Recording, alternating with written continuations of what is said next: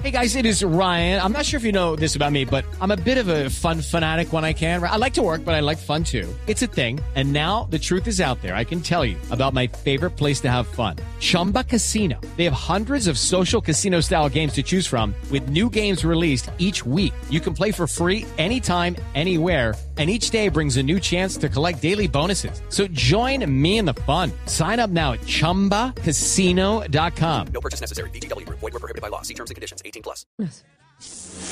En Mañanas Blue aclaramos sus dudas sobre las vacunas. Y la primera duda que tenemos es la de Santiago, que nos manda el siguiente mensaje y nos dice qué tan probable es que la vacuna pueda tener efectos secundarios a largo plazo. Y creo yo, Ana Cristina, que esa es eh, pues la pregunta que tienen muchos y la duda que tienen muchos cuando, cuando hablan de si se vacunaría o no. Y es cuáles podrían ser los efectos a largo plazo. ¿Usted ha tenido amigos que le dicen, mm, yo no sé si me pongo la vacuna porque no sé qué me pueda pasar en el futuro? Lo que pasa, Camila, es que eh, no es tanto eh, que a todo el mundo le pase eso, sino que hay preexistencias. Eso, pues, hay, hay especialistas que, pues, eh, como lo hemos hablado, digamos, la, la vacuna contra el virus del papiloma humano, hay ciertas preexistencias y por eso le hacen ciertas preguntas a las personas antes de vacunarse. Pero sí, hay, hay personas que tienen esa pregunta que además es muy lógica y lo hemos dicho varias veces. Todas las vacunas siempre generan algún efecto secundario que no necesariamente es permanente ni necesariamente es malo ni se va a quedar ahí. Pues la experta que consultamos para preguntarle este, esto que, esta inquietud que tiene Santiago es la doctora María Cristina Navas, que es eh, PhD en virología, es presidente de la Asociación Colombiana de Virología, profesora titular y de la Facultad de Medicina de la Universidad de Antioquia. Así que la doctora Navas nos responde qué tan probable es que la vacuna pueda tener efectos secundarios en nuestro cuerpo a largo plazo. Lo ideal sería eh, hacer un seguimiento por más tiempo eh, de las personas que participaron en forma voluntaria en los ensayos clínicos fase 2 y fase 3 de las diferentes vacunas. Sin embargo, según los resultados publicados, en promedio fueron seguidos solamente dos meses, que después obviamente es un tiempo limitado, pero hay que considerar que estamos en una emergencia y que por esto, con estos resultados de un seguimiento de tan solo dos meses, fueron solicitados los permisos y las licencias en Reino Unido, en, eh, en el resto de la Comunidad Europea, en Estados Unidos y también en Colombia con respecto a la primera vacuna de Pfizer. Así que no se puede descartar que pueda haber probables efectos secundarios a largo plazo pero seguramente va a ser en un mínimo porcentaje del total de personas vacunadas. Otra pregunta que nos mandó Ana también al 301-764-4108. Ahí los oyentes, ustedes, si tienen dudas, nosotros les vamos a trasladar a los expertos estas preguntas y todos los días estaremos respondiendo dos inquietudes de los oyentes sobre las vacunas. Ana pregunta lo siguiente. Las vacunas hasta el momento, las que existen hoy, tienen efectividad con la nueva cepa del Reino Unido o, por ejemplo, con la cepa de Sudáfrica? También le preguntamos a la doctora María Cristina Navas sobre este interrogante que tiene Ana. Con respecto al impacto de las nuevas variantes identificadas en Reino Unido y en eh, Sudáfrica, los ensayos teóricos y los ensayos preliminares en el laboratorio señalan entonces que la respuesta inmune de personas que han sido vacunadas y que se expongan a la variante identificada en Reino Unido tendrían una protección casi eh, similar a la de una persona que se exponga con otra variante eh, de este SARS coronavirus 2. Hay una ligera disminución en esa eficiencia, pero se considera que no afectaría la protección, a pesar de que, pues obviamente el interés es porque una de las mutaciones en la posición 501 afecta el dominio de, de unión al receptor de esta proteína eh, spike contra la va dirigida por los anticuerpos neutralizantes. Los análisis preliminares teóricos y también en el laboratorio sugieren que el impacto que tendría la nueva variante identificada inicialmente en Sudáfrica sería mucho mayor en las personas que han sido vacunadas y que se expongan a esta, a esta variante del SARS coronavirus 2. Esto está asociado porque tiene además de la mutación que mencioné anteriormente, 501 tiene otras dos mutaciones que afectarían en gran medida la, la, conformación de este dominio y por tanto también cambiaría el reconocimiento por los anticuerpos neutralizantes. Hay que decir que de todas maneras, tanto en la variante identificada en, en, inicialmente en Reino Unido como en la variante identificada inicialmente en Sudáfrica, en los ensayos que se han realizado en el laboratorio, hasta ahora se ha evaluado cómo sería el impacto en la respuesta con respecto a los anticuerpos neutralizantes en personas pues, que han sido vacunadas o que han sido expuestas a otras variantes anteriormente. Y no se ha evaluado por el momento la respuesta inmune celular, que también es una respuesta inmune protectora y que obviamente se, persigue eh, el desarrollo de esta respuesta inmune celular eh, cuando una persona es vacunada era la respuesta de la doctora María Cristina Navas precisamente sobre esa duda que tienen muchos, o sea, muchos, Ana Cristina, y es, oiga, estas vacunas de las que estamos hablando, que todavía no han llegado a Colombia, pero las estamos esperando, ¿sirven y tienen efectividad contra las nuevas cepas? Ahí la respuesta de la doctora Navas. Ya saben los oyentes que todos los días tratamos de responder los interrogantes que tienen con expertos sobre el tema de las vacunas. Camila, hay algo muy importante que también le puede dar luces a los oyentes sobre esa pregunta de la cepa o de la variante británica. Aquí Gran Bretaña es el único, pues este es el único país del mundo, este grupo de países los únicos que tienen ya más gente vacunada que casos de contagio. Tienen en este momento 3.4 millones de contagiados, pero ya tienen 4.5 millones de personas eh, vacunadas. Entonces, eh, ¿qué, qué, qué le trato de decir, Camila? Para que entiendan lo que pasa cuando se empieza a vacunar.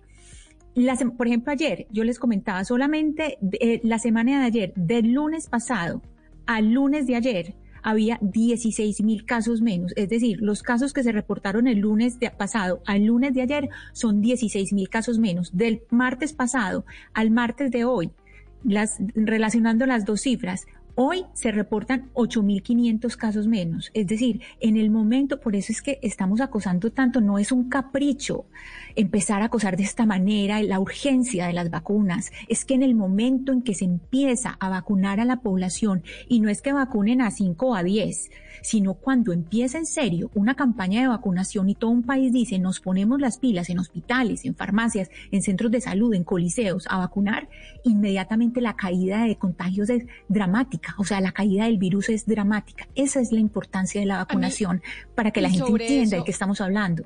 Claro que es muy importante y yo por eso no entendí. Creo que fue ayer, Pombo, que el presidente Duque dijo, o sea, la respuesta del presidente Duque es que hay gente que quiere que le vaya mal con la vacuna al gobierno. Yo no sé en qué cabeza cabe eso.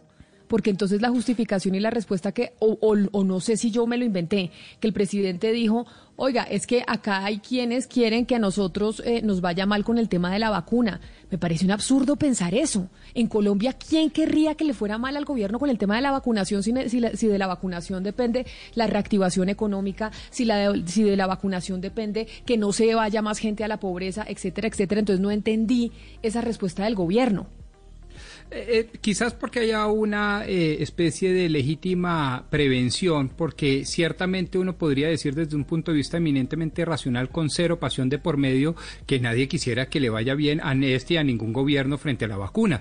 Pero hay mucha gente, muchísima gente, más de la deseable quizás, que quiere que le vaya bien a este gobierno con un, un cálculo meramente electoral, ganar las elecciones del 2022. Y eso tampoco hay que desconocerlo, Camila. Ahora, de pronto el presidente puede llegar a eh, hacer unas intervenciones un tanto más lúcidas en el sentido de modificar no solo el tono, el tono, perdón, sino eh, el discurso y el destino del discurso. Pero que hay gente que quiere que le vaya mal al gobierno, de eso no le quepa a usted la más mínima duda. Y que hay gente absolutamente cínica desde la oposición que se valen incluso de una guerra universal contra la pandemia para ganar réditos electorales, de eso tampoco le quepa a usted la más mínima duda.